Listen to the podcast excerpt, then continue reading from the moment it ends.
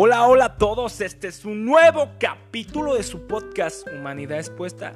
Siéntate y ponte cómodo que comenzamos con el deporte de pensar y pensar que esto nos contrae cortes. Y como tema principal quiero traerles para mí qué es correr y qué beneficios puede traer correr a tu mente. Les contaré una historia eh, basado en hechos reales de acuerdo a mi experiencia de cómo experimento esa sensación de inventarme historias, esa secuencia de estar trasladándome a otro punto donde ya no solo estoy resintiendo el dolor físico, sino ya además estoy imaginándome historias, pensando en mis deberes, un sinfín de cosas significativas que se vienen a mi mente por estar solo 45 minutos, a pesar de que esté escuchando una canción, a pesar de que esté el ruido de los autos, me puedo distraer con objetos visuales como un árbol, estar mirando cómo pasa la gente, pero simplemente vuelves al mismo punto de estar contigo mismo y como que para mí es algo significativo porque yo lo podría decir que es una especie rara de meditación en donde estás en otro plano.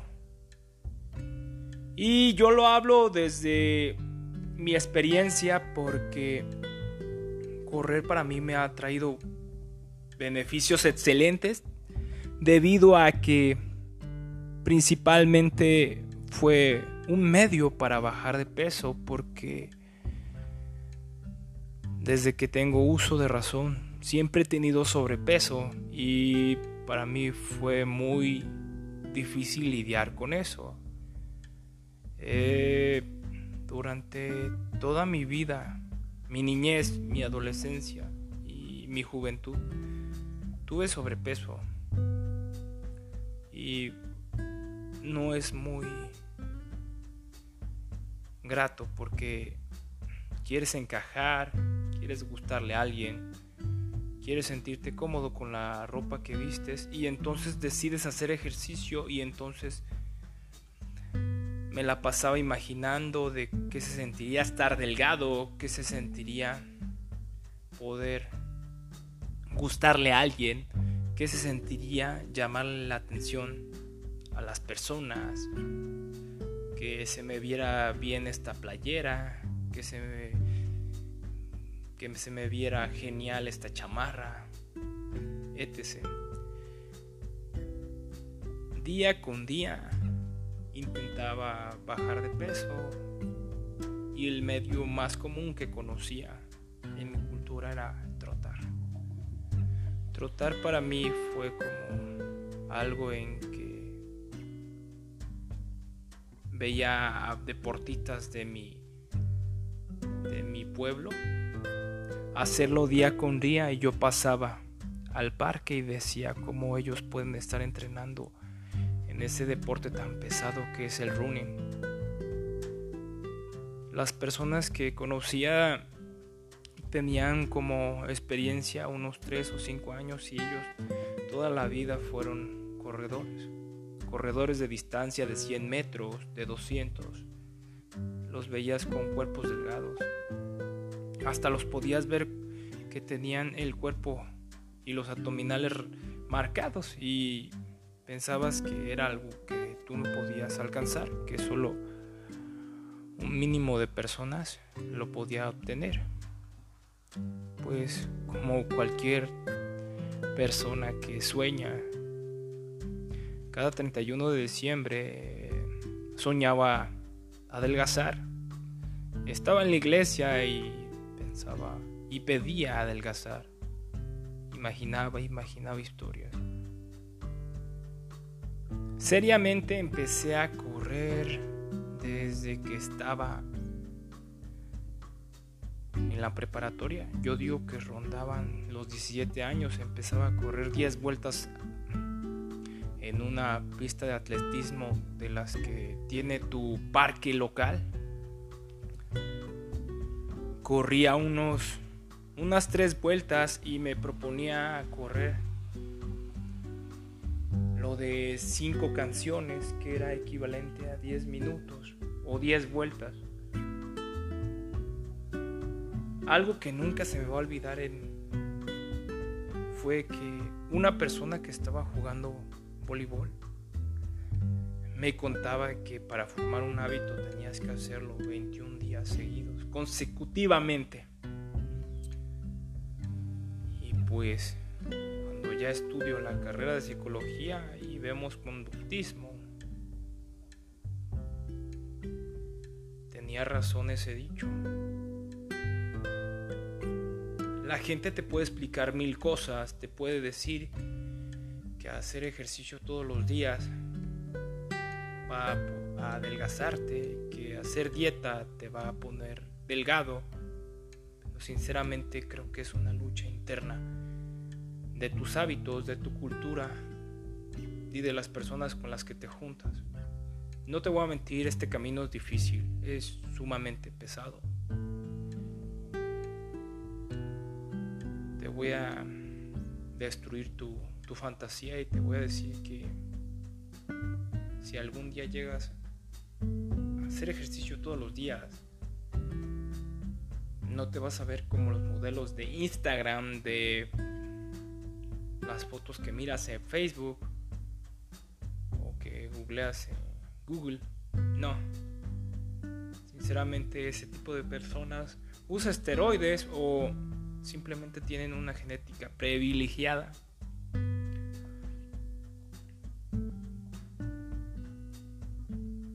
Como les decía, día con día entrenaba y comía mal, pero iba y duraba siete días y lo dejaba y el siguiente año lo volvía a intentar. Duraba unos meses. Seriamente no lo hacía. No tenía personas con la cultura del ejercicio cerca de mi entorno social que me involucraran con esos hábitos.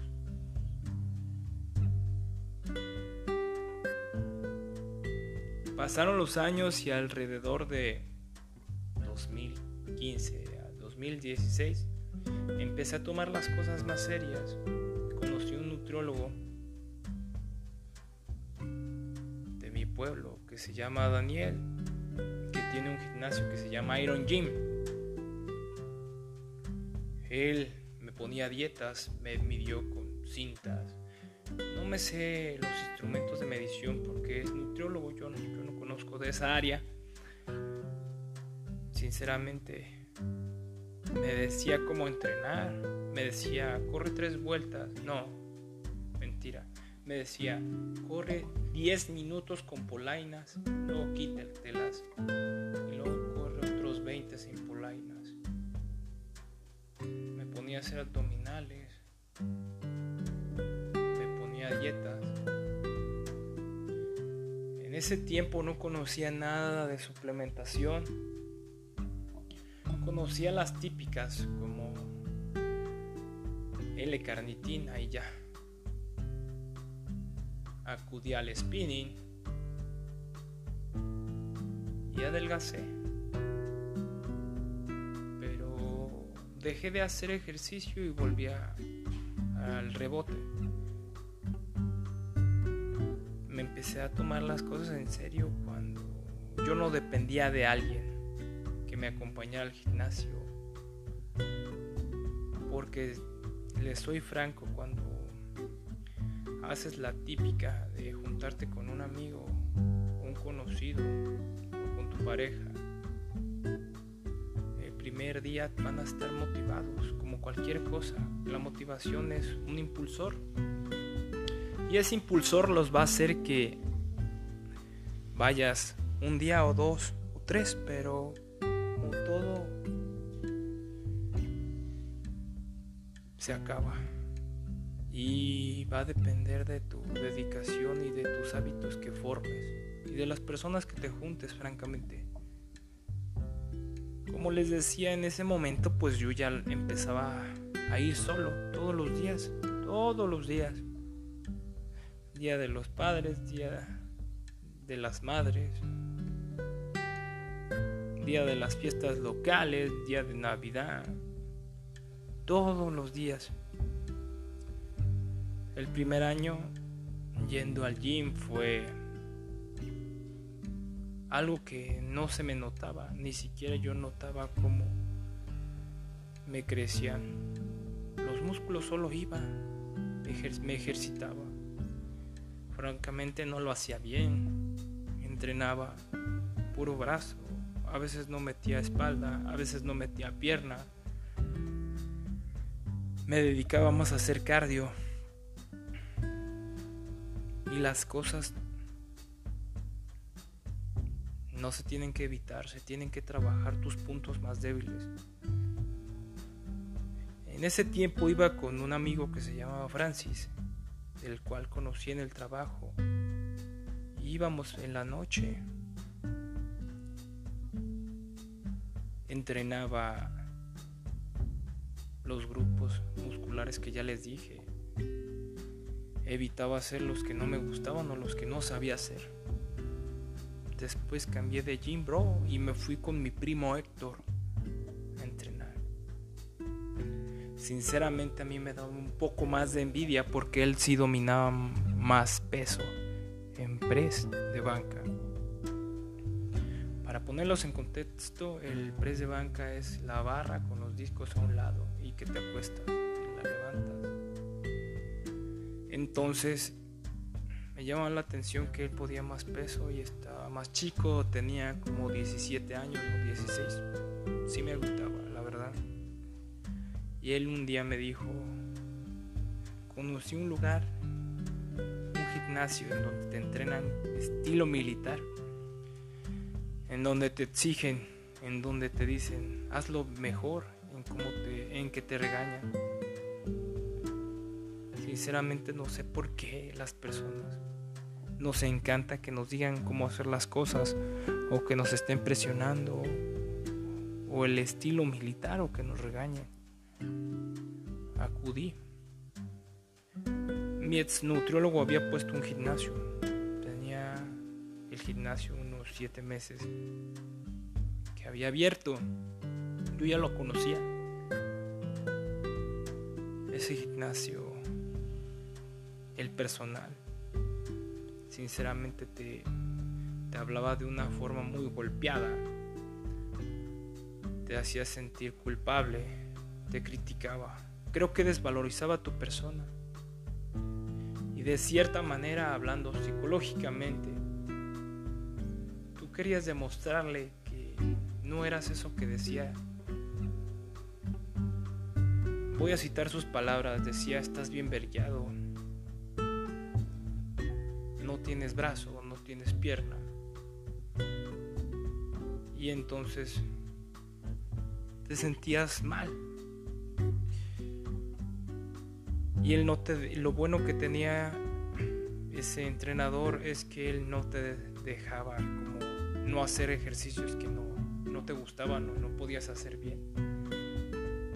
Te decía, mmm, Joto, ¿cómo que no vas a hacer este? Y entonces los hacías Sinceramente en ese lugar me enseñé a entrenar.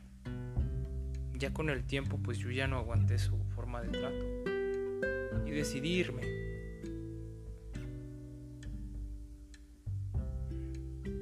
Alcancé a tener un físico muy bien, respetable. Y me cambió a otro gimnasio que me quedaba como una cuadra y media de mi casa. veía que las personas que acudían ahí entrenaban un poco con menos intensidad. El coach no se tomaba las cosas más tan a pecho, pero sinceramente creo eso es un punto en contra porque eh, no ayudaba a las personas que estaban ahí, solo las que preguntaban.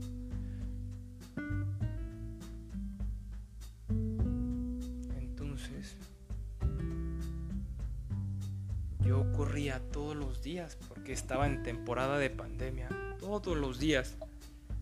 Corría como unos 10 kilómetros. Y de ahí regresaba al gimnasio. Me dirán que tenía mucho tiempo libre. Gozaba de tiempo libre porque estaba en temporada de pandemia. Y francamente eh, hacía ejercicio dos veces al día. A lo que trato de decir es que siempre fue mi desahogo. En el momento en el que empezó la pandemia estaba cursando mi maestría. Estaba preocupado porque no me gustaba en el trabajo en el que estaba, porque se me hacía complicado hacer algunas tareas, porque no creía en el en la educación en línea. Quería emprender, quería tener más Sinceramente todos esos pensamientos me venían a mi mente en la noche cuando corría. Y esa angustia sinceramente se calmaba cuando yo me levantaba a las 8 o 9 de la mañana y corría, me ponía mis audífonos, me ponía mi ropa y mis tenis.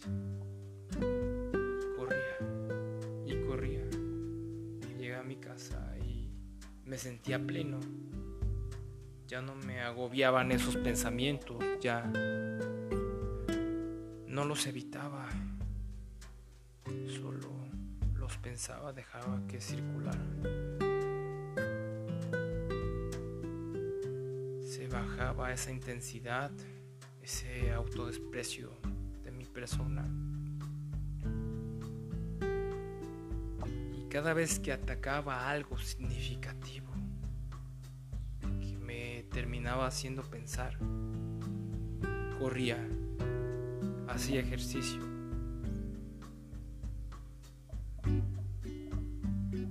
Hubo un momento en que yo tuve la oportunidad de llegar a competir en fisiculturismo.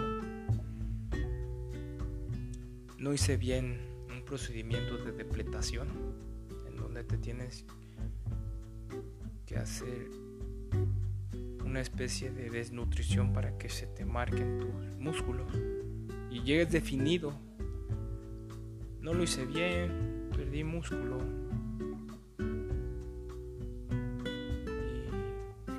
Y me decepcioné. Mi sueño era ser fisiculturista. Ese tiempo dejé ser corredor por un lado y le dedicaba como 5 horas de entrenamiento y dieta a mi vida seis horas.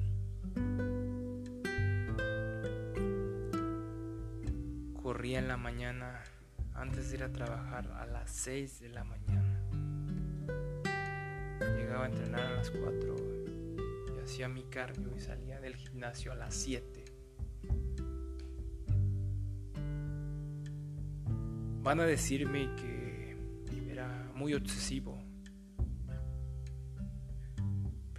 Sinceramente esa obsesión me calmaba mis demonios. Me hacía sentir mejor, me hacía sentir que estaba haciendo algo por mí. Me inventaba historias de qué hubiera pasado si hubiera competido, qué hubiera hecho. Me imaginaba en la tarima, me imaginaba titulándome, me imaginaba una infinidad de cosas.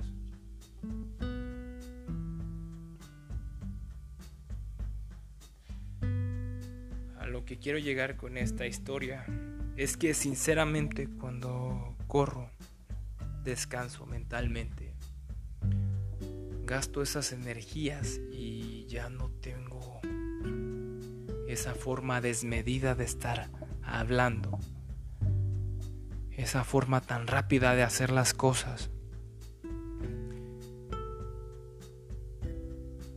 Les voy a poner un ejemplo, no sé si ustedes ubican personas que todo el tiempo están hablando de sí mismo, personas que están contando todo el tiempo sus problemas en un evento social, en una pisteada, en la escuela, en el trabajo. Personas que cuando estás con ellas te sientes cansado, fastidiado, pero mentalmente. Demandantes que te piden favores, que te piden que hagas una y otra cosa y que les ayudes y que vayas por ellos. O si tú eres esa persona, sinceramente te va a salvar el pellejo correr, desgastar esa energía. Aléjate de los estimulantes como el café. Sinceramente desde mi punto de vista, aléjate del alcohol, porque creo que no estás bien emocionalmente.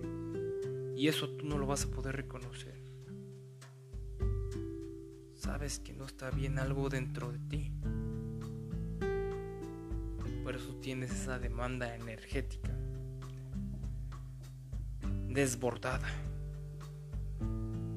Tu pulsión quiere una cosa, quiere otra.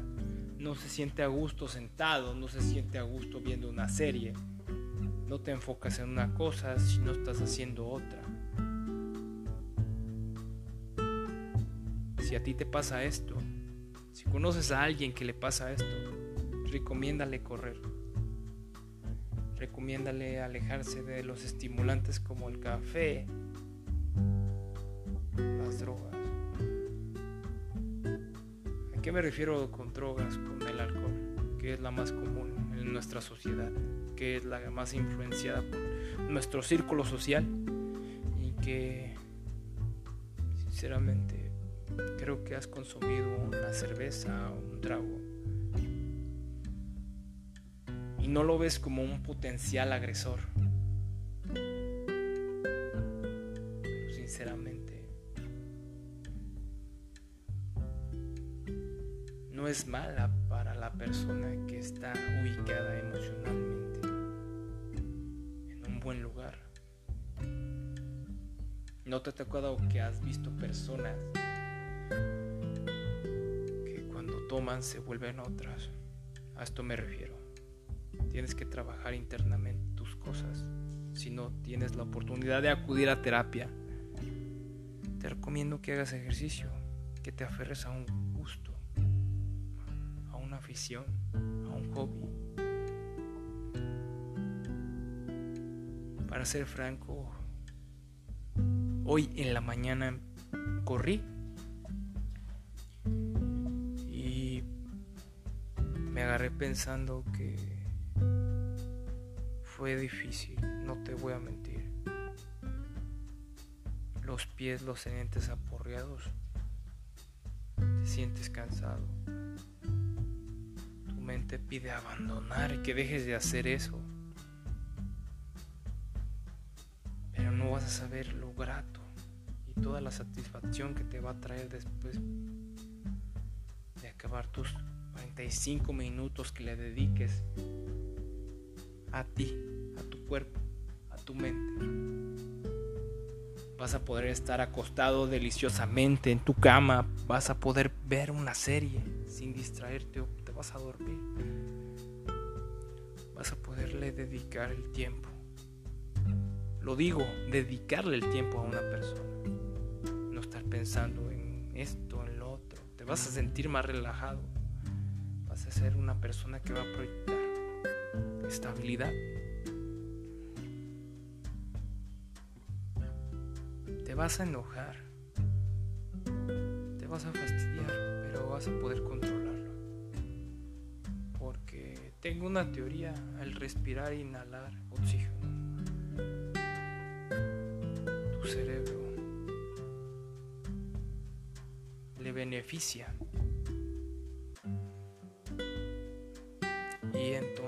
conlleva cosas más satisfactorias como el poder interactuar con tu persona las personas de una forma más atenta, más amable, más relajada, más controlada. Espero les haya gustado este capítulo. Las bases que y los beneficios que trae el, hacer ejercicio o correr son tan beneficiosos. te trae una paz interior, una estabilidad emocional. No evitas tus pensamientos, los dejas fluir.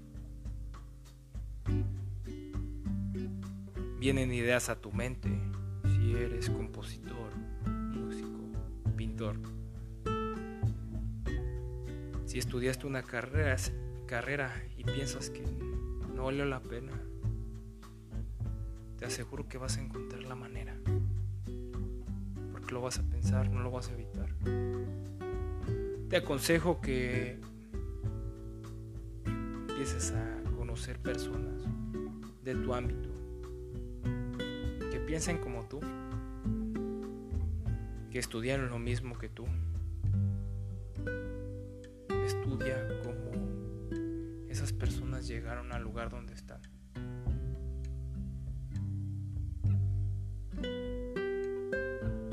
que todo el mundo empieza de cero. Nadie nace con las cosas hechas. Las cosas que realmente valen no se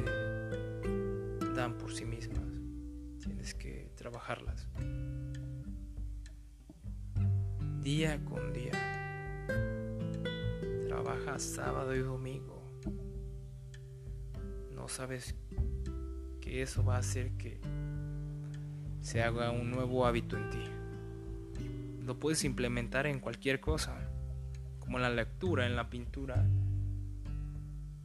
Y quiero decirte algo. La motivación te va a durar dos días. La perseverancia se trabaja. La constancia se trabaja. Los hábitos se trabajan. Voy a poner un ejemplo que un colega mío me dijo, que se llama Gerson, espero me estés escuchando.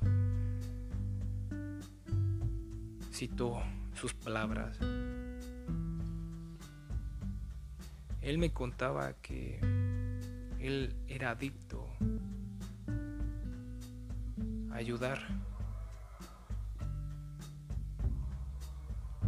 Pero de cierta manera era muy empático, apático no formaba muchos lazos emocionales.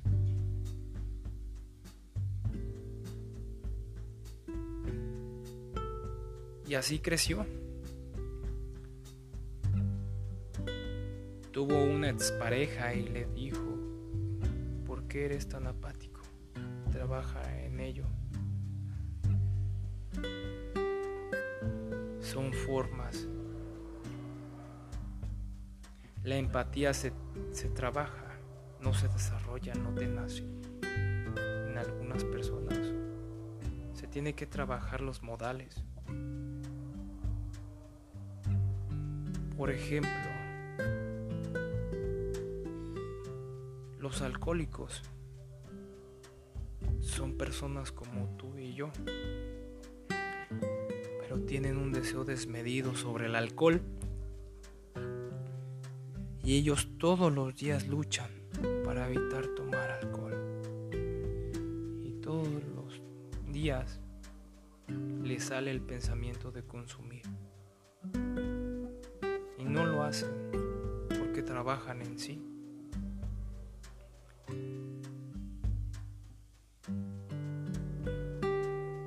Llegaron a concluir que eso conlleva un trabajo interno que te vas a perder de cosas. Porque toda acción conlleva una reacción.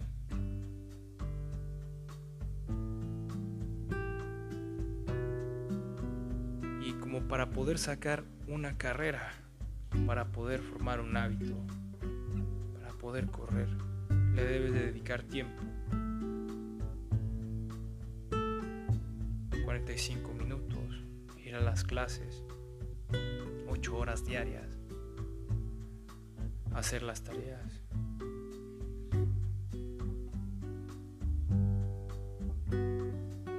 Leer todos los días o no leer.